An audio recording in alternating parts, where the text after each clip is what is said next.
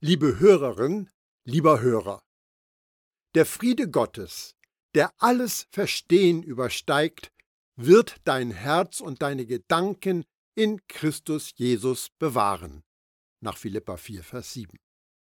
Ich nehme an, dass dir dein Körper vertraut ist. Hin und wieder schaust du sicher in einen Spiegel und weißt, wie du aussiehst.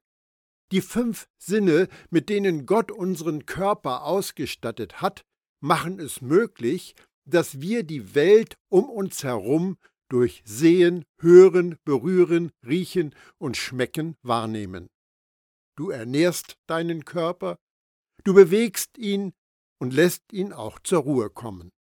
Und er verändert sich, wie du an deinem Wachsen von der Babyzeit in das Erwachsenenalter erkennst und auch, wie du mit der Zeit immer älter wirst. Du bist auch mit deiner Seele vertraut.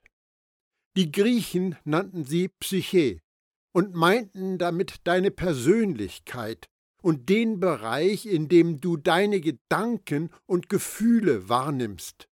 Jeder von uns hat eine einzigartige Ausprägung seiner Seele. Kennst du aber auch deinen Geist? Und nein, ich meine nicht deinen Verstand und deine Fähigkeit zu denken. Auch kommt mir nicht der Heilige Geist, der in dir wohnt, in den Sinn. Ich meine deinen Geist. Paulus verabschiedet sich von den Glaubenden in Thessaloniki mit dem Wunsch, er aber, der Gott des Friedens, heilige euch durch und durch, Geist, Seele und Leib mögen euch unversehrt und untadelig erhalten bleiben bis zur Ankunft unseres Herrn Jesus Christus. 1. Thessalonicher 5, Vers 23. Paulus erwähnt hier, dass dein Sein drei Bereiche umfasst: Geist, Seele und Leib. In der Textfassung habe ich das mit einer Skizze veranschaulicht. Im Neuen Testament wird nicht immer eine scharfe Trennung zwischen Geist und Seele gemacht. Manchmal werden wir beschrieben, dass wir einen inneren Menschen haben. Der unsichtbare Teil, Geist und Seele zusammen, und einen äußeren Menschen, den sichtbaren Teil, unser Körper. Der Schreiber des Hebräerbriefs weist darauf hin, dass es aber einen Unterschied zwischen Geist und Seele gibt, und Gott kann uns den zeigen. Denn Gottes Wort, und das ist nicht die Bibel, sondern Jesus höchstpersönlich, ist lebendig und wirksam, viel schärfer als jedes zweischneidige Schwert. Ja, es dringt durch, bis es sogar die Seele und den Geist eines Menschen unterscheiden kann so wie ein Schwert die Gelenke und das Mark voneinander trennt. Ja, es beurteilt die Gedanken und Pläne des menschlichen Herzens. Hebräer 4, Vers 12. Dein menschlicher Geist, die Griechen nannten ihn Pneuma, ist die Mitte deines Seins. Dein Geist unterscheidet dich von der Tierwelt, und er ist der Ort, wo deine Beziehung zu Gott verankert ist. Jesus machte in einem Gespräch, in dem er sich als der erwartete Messias zu erkennen gab, darauf aufmerksam. Gott ist Geist, und die, die ihn anbeten wollen, müssen ihn im Geist und in der Wahrheit anbeten. Johannes 4, Vers 24.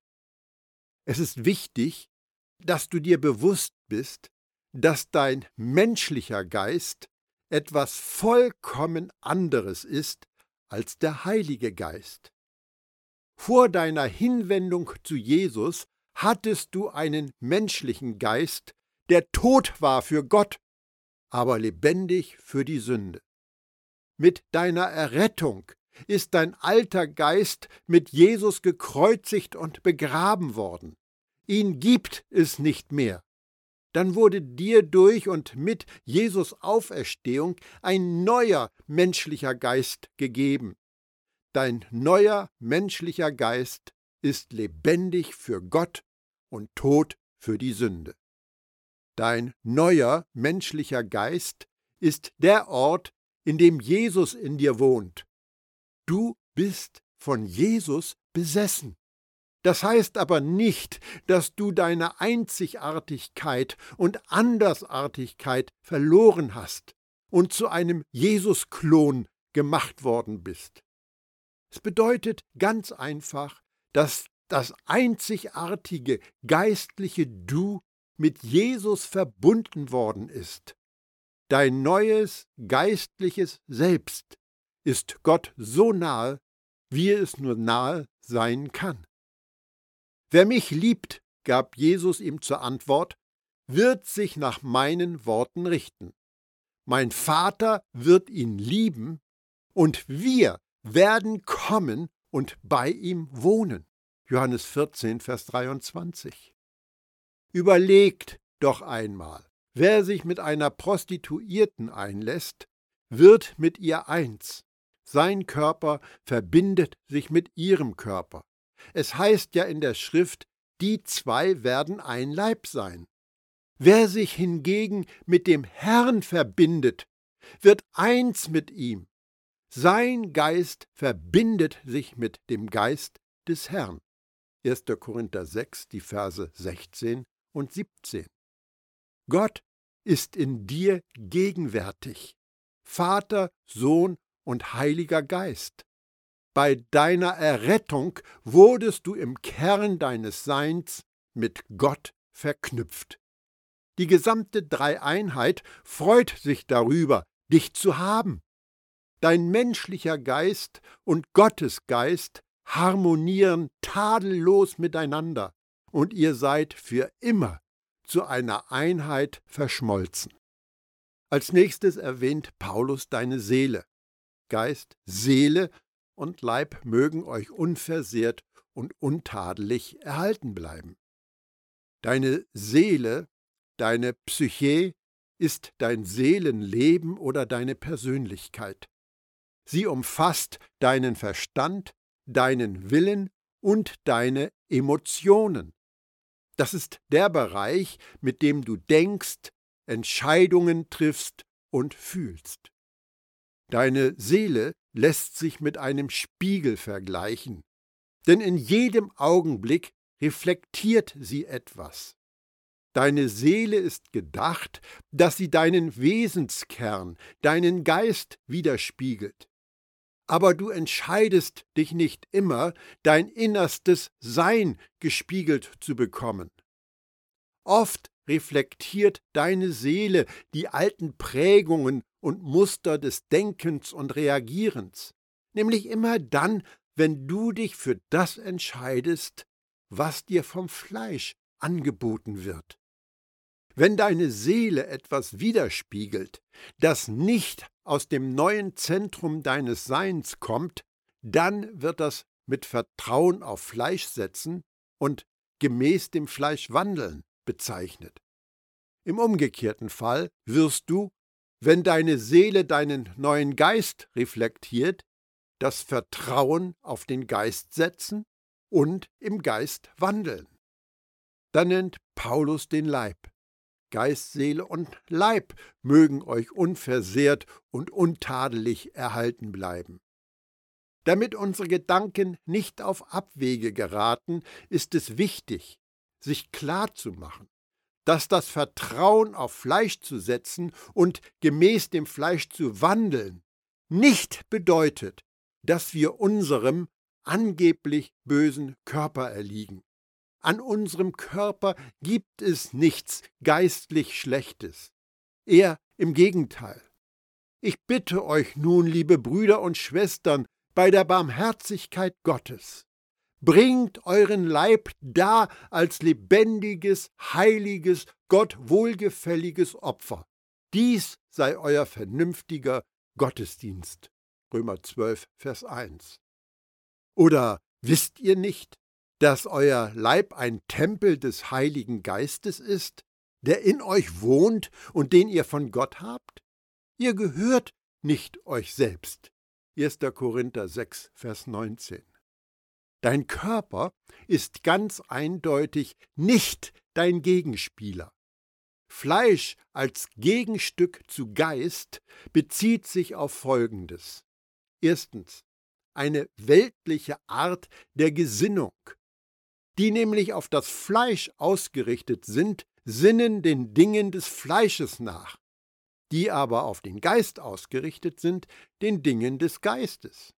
Das Sinnen des Fleisches ist Tod, das Sinnen des Geistes aber ist Leben und Frieden. Römer 8, die Verse 5 und 6. Richtet eure Gedanken auf das, was im Himmel ist, nicht auf das, was zur irdischen Welt gehört. Kolosser 3, Vers 2. Zweitens, eine weltliche Weise durchs Leben zu gehen. So sollte der Rechtsanspruch des Gesetzes erfüllt werden unter uns, die wir unseren Weg nicht nach dem Fleisch gehen, sondern nach dem Geist. Römer 8, Vers 4. Ich sage aber, wandelt im Geist, dann werdet ihr das Begehren des Fleisches nicht erfüllen. Galater 5, Vers 16. Drittens. Weltliches Verhalten, das Unmoral, Wutausbrüche, Eifersucht und Streitereien und so zum Inhalt hat. Die Werke des Fleisches sind deutlich erkennbar. Unzucht, Unreinheit, Ausschweifung, Götzendienst, Zauberei, Feindschaften, Streit, Eifersucht, Jähzorn, Eigennutz, Spaltungen, Parteiungen, Neid, maßloses Trinken und Essen und ähnliches mehr. Ich sage euch voraus, wie ich es früher vorausgesagt habe. Wer so etwas tut, wird das Reich Gottes nicht erben. Galater 5, die Verse 19 bis 21. Diese Verse aus Galater 5 helfen uns, das Fleisch besser zu verstehen. Es ist nicht dein Körper, der jähzornig wird. Dein Körper wird nicht eifersüchtig und bricht keinen Streit mit deinen Mitmenschen vom Zaum. Hier wird es ganz klar, dass Fleisch etwas anderes bedeutet als dein physischer Leib. Fleisch bezieht sich auf Denk- und Verhaltensmuster, die Gott ausblenden auf die weltliche Weise, die dich geleitet hat und die du vielleicht auch immer noch verfeinerst, um auf das Leben zu reagieren, solange du nicht auf Jesus vertraust. Am Tor zu deiner Seele wird eine Schlacht ausgetragen. Da müssen Entscheidungen getroffen werden. Dein Geist ist neu, aber es ist deine Seele, wo Denken und Handeln nach und nach immer mehr in Übereinstimmung gebracht werden mit dem, der du schon bist. Das ist absolut entscheidend. Du musst nicht etwas werden, was du noch nicht bist. Es ist so, dass deine Seele, wenn sie nicht gerade von äußerlichen Einflüssen getäuscht wird, mehr und mehr das widerspiegelt, was du schon bist. Wann wirst du Vertrauen auf Fleisch setzen und gemäß dem Fleisch wandeln? Das geschieht immer dann, wenn du in deiner Seele entscheidest, dass du einer Lüge über Gott glauben willst oder das abzulehnen, zu dem er dich gemacht hat. Wenn du von dir meinst, dass du ein sündiger Mensch bist, dann hast du eine Entscheidung getroffen, ein Abglanz der weltlichen, fleischlichen Methoden der Sünde zu sein. Wenn du von dir denkst, dass du ein sündiger Mensch bist, widersprichst du Gottes Urteil über dich, der dich durch Jesus heilig gemacht hat. Zum Beispiel, wenn du von dir glaubst, dass du eine begehrende oder neidische Person bist, und diese Lüge schluckst, handelst du im Widerspruch zu dem, der du wirklich bist. Und dann erlebst du hoffentlich gottgewirkte Reue darüber. Aber wenn du dich entscheidest zu glauben, wer du wirklich bist, kannst du so handeln, dass Jesus in dir sichtbar wird.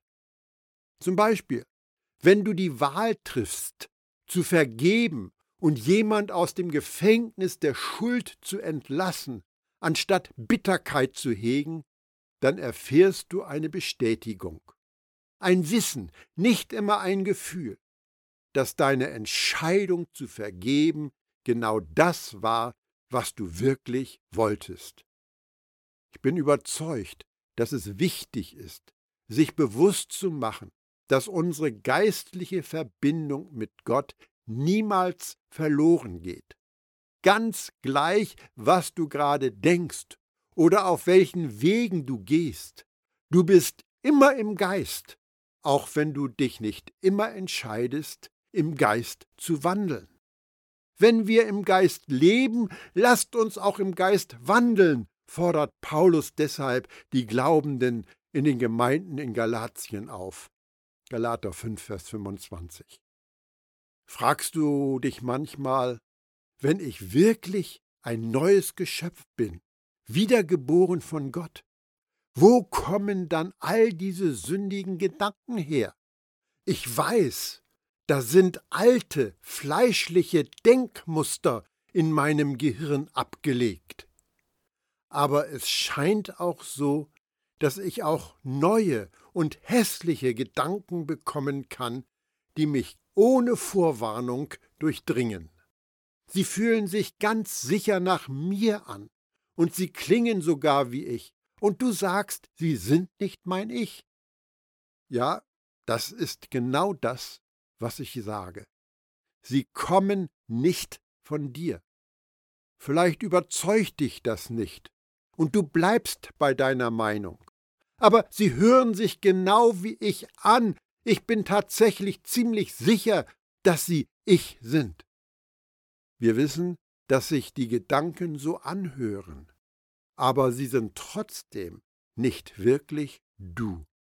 Die Bibel macht es ganz klar, dass sündige Gedanken ihren Ursprung nicht in dir haben. Sie kommen von einer Macht, die wie ein Parasit in dir schmarotzt, und die wird Sünde genannt. Paulus beschreibt das so. Dann aber bin nicht mehr ich es, der so handelt, sondern die Sünde, die in mir wohnt. Römer 7, Vers 17. Wenn ich aber das tue, was ich gar nicht will, dann bin nicht mehr ich der Handelnde, sondern die Sünde, die in mir wohnt. Römer 7, Vers 20.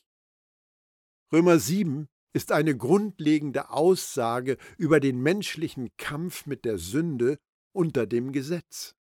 Dabei spielt es keine Rolle, welche Ausgangsposition jemand zu diesem Abschnitt einnimmt.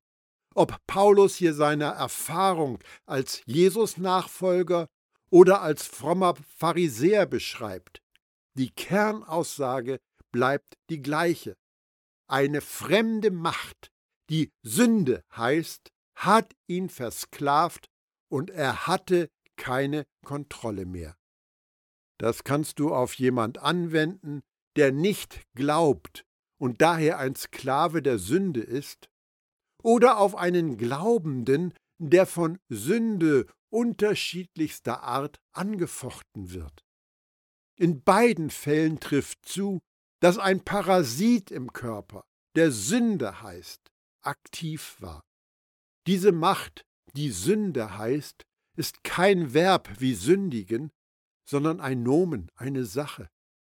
Ein Wörterbuch für die griechischen Worte des Neuen Testaments erklärt, dass diese Gewalt mit Namen Sünde eine personifizierte, beherrschende Ursache oder Kraft ist.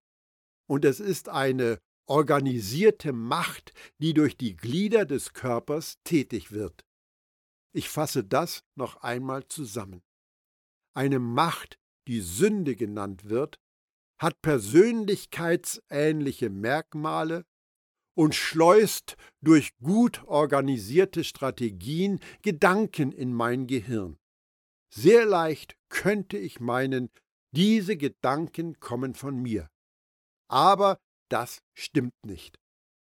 Die Versuchungen, die von der Macht, die Sünde genannt wird, in dich eingeschleust werden, sind sündige Botschaften, die von einer Quelle kommen, die außerhalb von deinem selbst aus einem neuen Herzen liegt. Sie kommen von der Sünde, und du bist nicht die Sünde. Aus deinem Geist, der eins ist mit dem Heiligen Geist, kommen Botschaften von Gott, die voller Wahrheit sind und mit dem übereinstimmen, wer du wirklich bist. Wenn du die Entscheidung triffst, zu sündigen, dann handelst du wie jemand, der nicht du bist. Wenn du die Abhängigkeit von Jesus wählst, dann handelst du wie du selbst. Sünde ist so etwas wie ein Verbindungsstück zwischen deinem Körper und der Welt. Sünde kam mit dem Versagen von Adam und Eva in die Welt. Deshalb umgibt sie dich. Aber die Macht Sünde hat auch Zugang zu dir durch das Gehirn. Mit voller Wucht schießt die Sünde Salven von Gedanken auf dich ab, und die entsprechen normalerweise dem, wie du in der Vergangenheit getäuscht und verführt worden bist. Dann kommt auch noch das Fleisch ins Spiel, diese alte weltliche Denkweise. Das sind die Gedankenpfade, auf denen du über die Zeit gegangen bist. Und das ist genau der Grund, warum du ein Update, also die Erneuerung deines Denkens, nötig hast. Und gleicht euch nicht dieser Welt an, sondern lasst euch verwandeln durch die Erneuerung des Denkens. Römer 12, Vers 2. Die alten Gewohnheiten und Muster im Denken können sich im Gehirn ziemlich festsetzen. Wenn du also in eine Situation einer Versuchung kommst, ist Sünde die treibende Kraft und Fleisch ist das Verhaltensmuster oder der Weg. Aber du bist nicht die Sünde und du bist nicht das Fleisch. Sie sind deine Gegenspieler und daher kein Teil von dem, was du bist. Die Tatsache, dass dein Seelenspiegel manchmal Fleisch und Sünde reflektieren, bedeutet nicht, dass du dich über diese Gedanken identifizieren solltest. Sie sind nicht du. In solchen Momenten handelst du wie jemand, der nicht du bist. Und weil du für die Sünde gestorben bist und zu einem neuen Leben in Jesus auferweckt wurdest, hast du die Freiheit bekommen, Nein zum Begehren der Sünde zu sagen. Klarer als Paulus kann man es kaum sagen. Denn als wir mit Christus starben, wurden wir von der Macht der Sünde befreit. Römer 6, Vers 7. So soll die Sünde nicht mehr als Herrscher auftreten in eurem sterblichen Körper, als ob ihr noch allen seinen Begierden folgen müsstet. Römer 6, Vers 12. Wenn dein altes Selbst nicht tot, begraben und weg wäre, dann hättest du keine funktionierenden Antworten auf die Botschaften der Sünde, wenn sie auf dich einprasseln wenn du in einem Prozess des Sterbens für die Sünde wärst und die Versuchung an dich herantritt, wärst du vielleicht erst 42 Prozent tot für ihre Macht. Ist also die gute Nachricht des Evangeliums, dass du eine Chance von 42 Prozent hast, Nein zur Sünde zu sagen? Musst du auf weitere Tode warten oder auf eine Art Mängelbeseitigung, bevor du in der Lage bist, Versuchungen zu widerstehen? Nein, du kannst dich zu 100 Prozent als tot für die Sünde einstufen und total lebendig für Gott, ein für alle Mal. Wegen deiner Mitkreuzigung und deiner Mitauferstehung mit Jesus bist du genauso tot für die Sünde wie Jesus selbst. Ich lasse nochmal Paulus zu Wort kommen. Denn sein Sterben war ein Sterben für die Sünde, und zwar ein für allemal. Aber sein Leben ist ein Leben für Gott. Auch ihr sollt von dieser Tatsache ausgehen, dass ihr für die Sünde tot seid, aber in Jesus Christus für Gott lebt. Römer 6, die Verse 10 und 11. Wir können uns unserer Fähigkeit, Nein zur Sünde zu sagen, schon jetzt erfreuen. Ich weiß nicht, welche Versuchungen vor der Tür zu deiner Seele lauern und darauf warten, Zugang zu deinem Denken zu bekommen. Aber ich weiß, dass du als Jesus-Nachfolger, als Jesus-Nachfolgerin in die Lage versetzt worden bist, sofort Nein zu allen Tricks der Sünde sagen zu können. Warten auf mehr geistiges Wachsen ist überflüssig. Du bist gerade jetzt tot für Anfechtungen. Du kannst bei jeder Gelegenheit und in jedem Augenblick die Freiheit von quälenden Versuchungen genießen. Das ist der Riesenverdienst des vollendeten Erlösungshandelns von Jesus am Kreuz. Dein Tod für die Sünde ist eingetreten. In der Vergangenheit. Du bist dauerhaft allergisch auf Sünde und süchtig nach Jesus. Das ist die Person, die du wirklich bist. Einer von Geburt an blinden Person wird durch eine aufwendige Operation die volle Sehfähigkeit gegeben. Allerdings ist sie danach verwirrt und orientierungslos. Das Licht, die Bilder und das Einschätzen von Entfernungen überfordert diesen Menschen. Alles ist ihm fremd, und so geht er mit geschlossenen Augen durchs Leben. Dunkelheit ist die Welt, die diese Person kennt und in der sie sich zurechtfindet. Und es dauert gar nicht lange, und sie verhält sich in allem wie der Blinde, der sie mal gewesen ist. Obwohl ihre Augen vollkommen in Ordnung sind, benutzt sie sie nicht. Das ist ein Bild für diejenigen unter uns, die vom Geist geboren sind, aber nie gelernt haben, im Geist zu wandeln. Als wir von oben geboren worden sind, bekamen wir ein neues Leben mit neuen Sinnen. Wie der Blinde in dem Beispiel können wir jetzt in zwei Welten leben, in der natürlichen Welt und in der geistigen, im sichtbaren Bereich und im unsichtbaren. Wir benutzen unsere natürlichen Sinne, um uns durch diese Welt zu bewegen. Aber in der geistigen Welt handeln wir aus Glauben. Manchmal bereitet es uns Schwierigkeiten, dass der Glaube dem entgegensteht, was wir sehen und erfahren. Paulus sagt daher, das ist ja so. Wir führen unser Leben im Vertrauen auf Gott und nicht im Schauen. 2. Korinther 5, Vers 7. Die Versuchung ist groß, wieder den alten Methoden des Fleisches anheimzufallen. Wenn du aber im Fleisch wandelst, wird die unerlöste Welt immer das letzte Wort haben. Wenn du im Geist wandelst, darfst du erleben, dass Gott viel größer ist, als wir erfassen können und seine Liebe alle unsere Erkenntnisse übertrifft. Gottes Königsherrschaft ist eine Party, weil Jesus fantastisch ist.